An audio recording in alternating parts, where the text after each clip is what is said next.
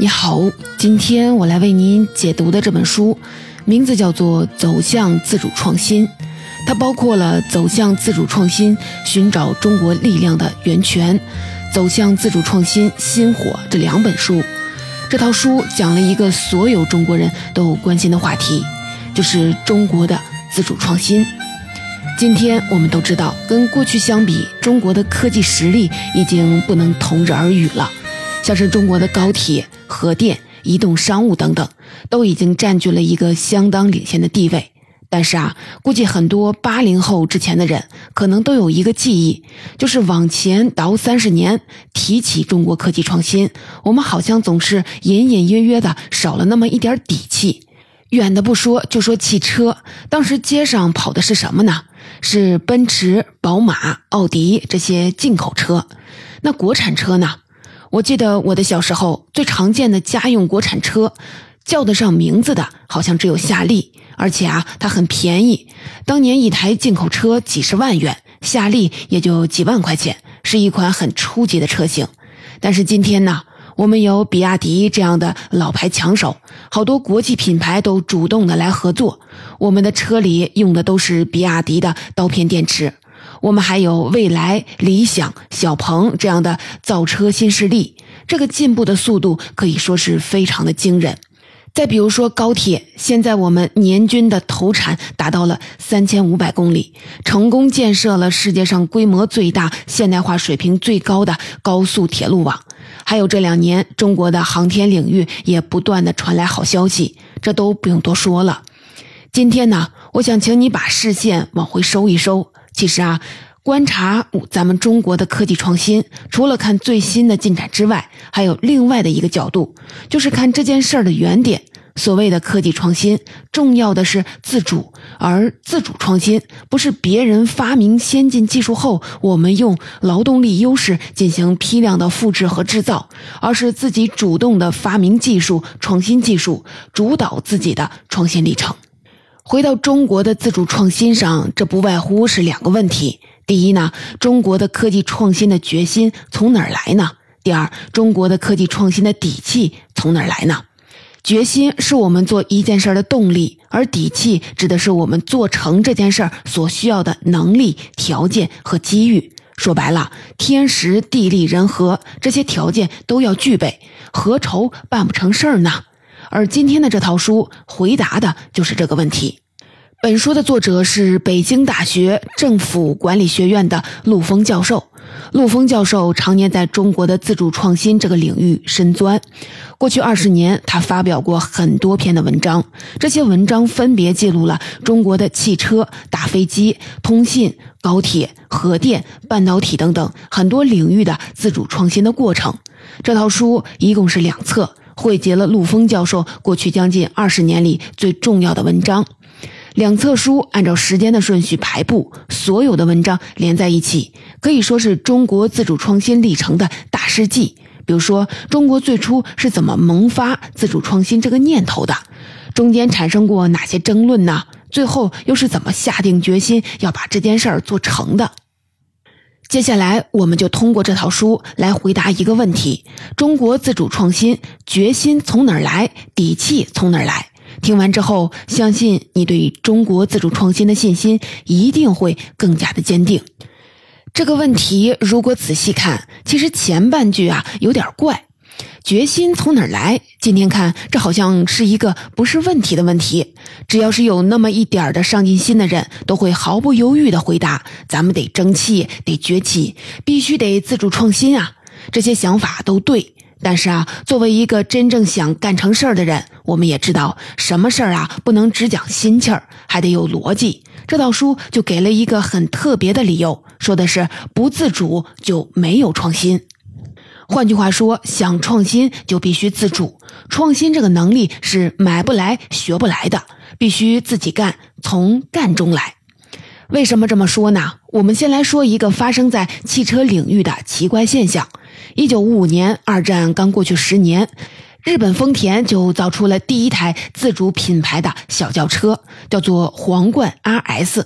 这款车因为省油又便宜，很快就畅销了美国乃至全世界。随后呢，一九六七年，韩国现代集团建厂，从组装福特汽车做代工厂起步，仅仅过了六年，现代集团就开始设计自己的车。一九七五年，现代集团就自主设计出了第一款车型小马驹，开始投入生产。之后，韩国的汽车工业就开始进入了快速发展。说完日本和韩国，来看咱们中国。一九八六年。汽车工业被国家列为了支柱产业，大量合资企业进入中国市场。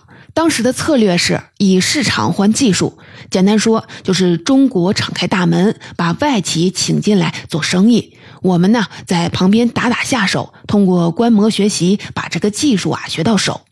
乍一看，这个盘算啊打得挺合理，就像是学徒跟着师傅一样。比如说，我要当大厨，拜了个师傅，也得先从切墩儿干起。做汽车也是这样，人家出产品的整体设计，我们根据其中的需求造一些基础的零部件儿同时呢，观摩人家到底是怎么造一辆汽车的。所谓边看边学，这不难理解。但结果怎么样呢？一晃十八年过去了。直到二零零四年，中国的汽车产业还是没有出现想象当中的大爆发，我们的自主汽车品牌也没有大规模的涌现，以市场换技术这条路好像没走通。当时还出现了一种论调，叫比较优势论，说的是未来的趋势是全球化分工，这就意味着并不是每个国家都有必要发展技术。比如说，中国当时的优势是人工成本低，那好啊，我们就把这个优势发挥到最大。至于技术可以引进，用不着自己研发。毕竟啊，引进一个现成的技术，比从零开始干一个技术要更快、更省心、更省钱。今天呢，这个比较优势论几乎没有人提起了，因为很多人已经意识到，首先在这个时代，技术是一个国家产业的命根子，命根子啊不能攥在别人的手里，万一人家豁出去了，想遏制你的发展，就是不把技术卖给你了，该怎么办呢？其次就是用市场换技术这条路啊，根本就行不通。为什么呢？我们还是接着说中国的汽车工业。刚才说了，整整十八年，我们把外资品牌请进来，让人家在我们这儿赚钱，就为了学点技术。但进展呢，很不理想。是什么原因呢？作者在书中提到，由于自主创新能力是组织内生的，所以技术引进永远不能代替自主创新。作者认为，所谓的自主创新是一个企业或者是一个国家坚持技术学习主导权，并把发展技术作为竞争力或者是经济增长动力主要源泉的行为倾向、战略原则、方针政策。更进一步说，为什么不自主就没有创新呢？根据这套书作者的分析，主要呢有三个原因。首先，创新三步走的线性模型不成立。什么叫三步走的线性模型呢？简单说，就是把技术研发分成线性的三个阶段。第一步是先把先进技术请进来，第二步是我们打打下手，跟着造一些零部件。最后呢，等我们掌握了所有的零部件制造工艺之后，再把它们拼起来，这样不就实现了整个产品的创新了吗？但是啊，事实证明行不通。为什么呢？首先，创新不是做加法，不是把零件拼起来就够了。比如说，你家里啊有个闹钟，你把它拆开，就会发现里面不过是一堆再简单不过的零件，像什么发条啊、螺丝啊、指针啊这些。但是啊，反过来，如果把这些零件给你，你能拼出闹钟吗？当然啊，这个道理并不复杂，即使不说，很多人也知道。因此啊，我们当年在跟别人学的时候，一直是很小心，观察的非常的细，这样能掌握创新了吗？对不起，还是不行。因为这里面还有另一个原因，就是很多知识它不是显性的知识，而是隐性知识，也叫做缄默知识。显性知识指的就是写在纸面上，一看就会的那部分的知识。比如说解数学题，公式呢就摆在那儿，你只要记住这个公式，照着算就可以了。再比如怎么使用手机，说明书上写的明明白白。但是啊，有的知识啊不是这样，它属于缄默知识，也就是它的状态是缄默的，是无法用语言表达的，它是买不来的技术能力，一定要自己亲自上手的做一遍才能掌握。比如说，想学厨师，不上手炒菜，你怎么知道后面的火候怎么控制，调料应该按什么比例调配呢？再比如说，想当一个销售，要学怎么跟人打交道；想要当好一个老师，要学学怎么跟学生谈话。这些事情啊，就算写在说明书上，也很难是学会的。同样的，在技术创新的过程当中，有很多的东西也属于建模知识。比如说，造一个特别复杂的流水线，每一步的参数应该怎么微调呢？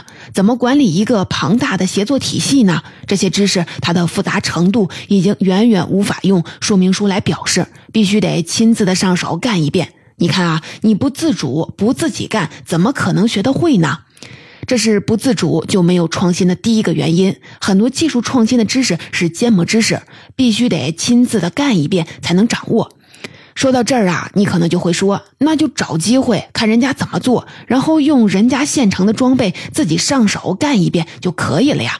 但是在当时，我们连这个机会啊都没有。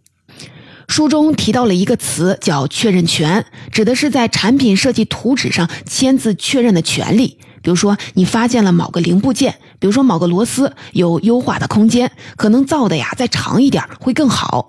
你把这个想法提出来，假如人家外资方面的专家听了你的建议，但是整个修改的过程当中，为什么要接受这个改动呢？它的背后的原理是什么呢？一概不告诉你。换句话说，你只知道一个结果，至于背后的考虑，全都不让你知道。而全程的每一个小的改动，都必须得外方签字确认，这叫做确认权。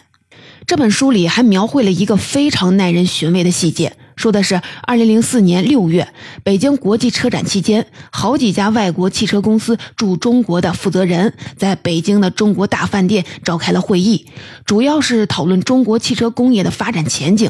但是啊，这样一个主题的会议，既没有邀请任何中国企业的代表参加，也不允许中国记者进入会场。借用陆丰教授的原话，这种举动充满了象征意义。假如没有自强的决心和能力，中国汽车的命运就只能是任人主宰了。因此啊，为什么说不自主就没有创新呢？这就是第二个原因。知识需要实践，但我们在当时根本就没有实践的机会，甚至连发言的机会都没有。接下来，我们再来看看第三个原因。作者在书中提到，放弃一个关键的创新，整张技术的网络都会被锁死。为什么这么说呢？首先，技术引进的成本正在变得越来越高。这个道理啊不复杂，只要你对一个东西产生了依赖，如果找不到替代，人家总会想办法涨价的。所以啊，使用别人技术的成本会变得越来越高。其次呢，依赖引进技术会让市场被占领的份额越来越高。你想想看，你把先进的技术请进来，人家不断的占领你的市场，时间长了，你还是不能造出自己的品牌。这时候，假如全面的放开市场，那这个市场岂不是全都被人给占了？前面说过，是用市场换技术，但是啊，用多少市场换多少技术呢？今天换了，明天还能不能争取回来呢？这些都是问题。最后也是更重要的一点，放弃一个技术的自主创新带来的损失是整个技术网络都被锁死了。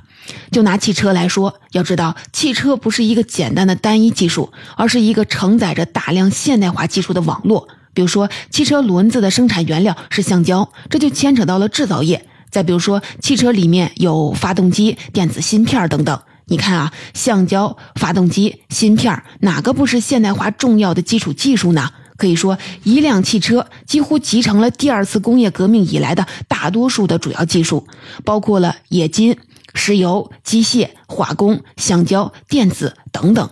这些因素加起来，几乎决定了一个国家的工业化的程度。著名的管理学大师彼得·德鲁克曾经说过：“汽车是工业当中的工业。”换句话说，汽车是什么呢？它是开启工业化进程的一把钥匙。所以说，假如你没有自主的技术，那么跟这个技术有关的所有的周边技术几乎都会被锁死。你可以想想，这个代价将会有多大？我们刚刚说了，中国坚决要自主创新，因为没有自主权就不能真正的创新。具体来说，包括了三点：第一呢，创新三步走的线性模型不成立；第二，不自主创新就没有技术的发言权。第三，如果一个技术被封锁，整张技术网络都将被锁死。所以啊，不自主就没有创新。其实啊，虽然刚才说了那么多，在自主创新这件事儿上，从来就没有人会发自内心的去拒绝。毕竟啊，谁都知道技术要掌握在自己的手里。那为什么早先会有比较优势论呢？说白了，是因为那时对自主创新这件事儿少了那么一点点的底气。当然了，这个底气我们今天是一点都不缺的。但是啊，我们也不能仅凭情绪，也应该知道这个底气是从哪里来的。也就是说，到底有哪些优势在帮助中国实现自主创新呢？接下来我们就来回答这个问题：中国自主创新的底气从哪儿来呢？估计这个问题问出来，每个人都能说出很多的答案。比如说，中国的市场规模、基础科学研究、技术水平等等，这些都是我们看得见的优势和进展。但是啊，在本套书当中，陆峰教授有一个很特别的洞察，他认为刚刚上面说的这些答案都没错，都是我们科技创新重要的底气。但是啊，最重要的是抱负水平。什么叫做抱负水平呢？说白了，就是我们做一件事儿的决心的大小。或者换个词儿叫战略决心，说的再具体点儿，就是在自主创新这件事儿上所具备的远见、勇气、坚定的政治意志。陆峰教授认为，提起自主创新，好多人存在一个误区，觉得它主要的就是科技人员的事儿。但事实上，创新首先是组织的战略决策者的事儿，而不是科技人员的事儿。因为现代的技术基础就决定了很多创新不是依靠一个天才、一个科学家就能完成的。需要一个庞大的组织一起往前推进。比如说，前段时间我和一位有二十年经验的中国中车的工程师聊天他就提到，支撑中国高铁发展的公司，像他们这种规模的，一共有几千家，而很多公司下面还有分公司，还有再下一级的协作对象。据保守估计，围绕高铁这个技术参与协作的组织可能有上万家。在高铁这一个技术的背后，是一个远超乎你想象的极其庞大的组织网络。比如说，在技术方面，大到高铁动力系统的设计、稳定系统的调整、信息系统的优化等等；小到车内的一颗螺丝钉怎么优化；再比如说，在人员的方面，车上的工作人员怎么分工，彼此怎么配合，甚至是高铁上怎么跟站台附近的外卖打通，这些事儿啊，全都在考虑范围之内。你看啊，这么复杂的协作网络，他怎么可能弄一个实验室找几个专家就能轻易解决的呢？一定得把所有相关的人全都调动起来，像组织一场大战役一样，通过整体的协作来推动它的发展。这背后一定要有一个极其强大的战略意志。因此啊，陆峰教授就认为，现在产品和工艺的复杂程度已经决定了创新一定是一个组织过程。这个过程既包括了技术研发，也包括从生产到营销的所有环节。而这种以组织为单位的复杂社会的活动，只有在战略的指导下才有可能展开。说白了，就是涉及面越广，越是难度高，越是复杂的创新工程，它背后越需要强大的战略意志。你看啊，说到这儿，是不是跟有的人过去想的有点不一样了呢？过去我们都觉得战略决心固然重要，但那是精神和信仰层面的东西。但是啊，当你真的要开始做一件事儿，你就会发现它再实际不过了。它是一项庞大工程最重要的基础设施，它能让很多看起来很遥远、难度很高的事情变得极其的具体。比如说，二零二零年底，嫦娥五号成功带回了月球的土壤样本，这是一个非常了不起的技术创新。但是啊，更有意思的是，当时有人翻出了十六年前，也就是二零零四年的一份报纸，结果有一个特别有趣的发现。我们不是都觉得这是技术创新吗？确实是。但是啊，这个计划其实早在二零零四年就提出来了。当时报纸上报道，就那么一小块的版面，而且写的很简单。就是说，我们要在二零二零年实现探月计划，怎么实现呢？当时的报纸上就写了三个字：绕、落、回。这是什么意思呢？主要是指三个阶段。第一个阶段，绕，也就是环月探测，往月球发射一个月球的探测器，给月球做一个整体的探测，绘制三维立体图像等等。第二个阶段，落，也就是让探测器在月球表面着陆，勘探月球资源。第三阶段回，也就是带回月球的采样返回。这么听是不是特别的简单呢？感觉就是把大象装进冰箱里，分成了三步。但是啊，这个目标的实现花了整整十六年，它是中国航天领域迄今最复杂、难度最大的任务之一，承担着中国首次月球无人采样返回的重大任务。在这十六年中，整个计划被。半点不差、严丝合缝地执行着。嫦娥五号探测器研制团队攻克了轨道设计、月面采样封装、月球起飞上升、月球轨道交会对接与样品转移、地球大气高速载入返回等等环节的技术难题。仅仅采样封装的各个环节，整个试验队伍就已经做了将近五百次的实验。在整个任务的执行过程当中，我们能看到一个大目标是如何持续不断的推进实施的。现在再回头看一眼这三个字“绕、落、回”，多么简单，又是多么坚定，这就叫做战略决心。你看啊，咱们中国人做事儿就是这样，先定一个难度极高的目标，高到看起来几乎不可能实现，但是一旦实现了，就是一代人甚至是几代人的红利。这背后最大的那个驱动力是什么呢？是战略决心。是先有的战略决心，一切的人才、资源、精力，还有一代人甚至几代人的努力，才有了使劲的方向。战略决心并不是高高在上，也并不遥远，它再具体不过了。换句话说，怎么做成一件很难的事儿呢？不是先尝试摸索，而是一开始啊就把最终的那张大图画出来，在战略决心的催化下，一个目标才能变成一张张具体的图纸。一个远景才能变成一个个待执行的计划，这就是中国自主创新最大的那个底气——战略决心。接下来呢，我们再来说说中国自主创新的第二个底气——市场优势。提起中国的市场，可能很多人的第一个反应就是大。的确啊，我们的规模在那儿摆着呢。但是啊，陆峰教授认为，仅仅规模大这还不够。中国市场还有一个重要的优势，就是需求分层。什么叫做分层呢？说白了，就是什么样的需求都有，从初级的到高端的，不管你造出了一个什么样的产品，都有需求。其次呢，因为规模太大，因此啊，随便一个看起来很小的需求，放在整个中国的市场里，都是一个庞大的发展空间。这就意味着，在这个需求分层的市场里，无论是初级的产品技术，还是高端的产品技术，你都能有一席之地。这就带来了一个好处，那就是能给我们自主技术的创新足够的成长空间。你想想看，如果是一个层次很单一的市场，比如说只需要高端汽车，别的一概不要，这就意味着你一旦把外面的技术请进来，人家就会占领你的市场，你就必须得在人家把市场全部占领之前，先把自己的技术发展起来。你做的不好，消费者就不买，你就没有立足之地。这就跟时间赛跑的过程，而且啊是有风险的。但是呢，假如我们的市场有足够的层次，情况啊就不一样了。比如说，第一代的 QQ，第一代的奇瑞汽车，第一代的吉利汽车，单从技术角度看，肯定是没有什么优势。但是啊，你能说它没有市场吗？当然不能。我虽然学不会生产奔驰汽车的技术，但是啊，卖的便宜，我可以先在农村市场立足。而且呢，就算你想来跟我竞争，你还未必争得过。你看啊，这就是市场分层的好处。你可以不用一步到位造一个十全十美的产品，你可以先针对一个消费区间造一个符合一部分需求的产品，先把自己养活起来，然后呢，再一步步的改进，一步步的往上攀登，最终呢，到达你预想当中的终点。因此啊，再回头看一眼我们的市场，这哪里是一个简单的商业空间呢？这分明是一条长长的跑道。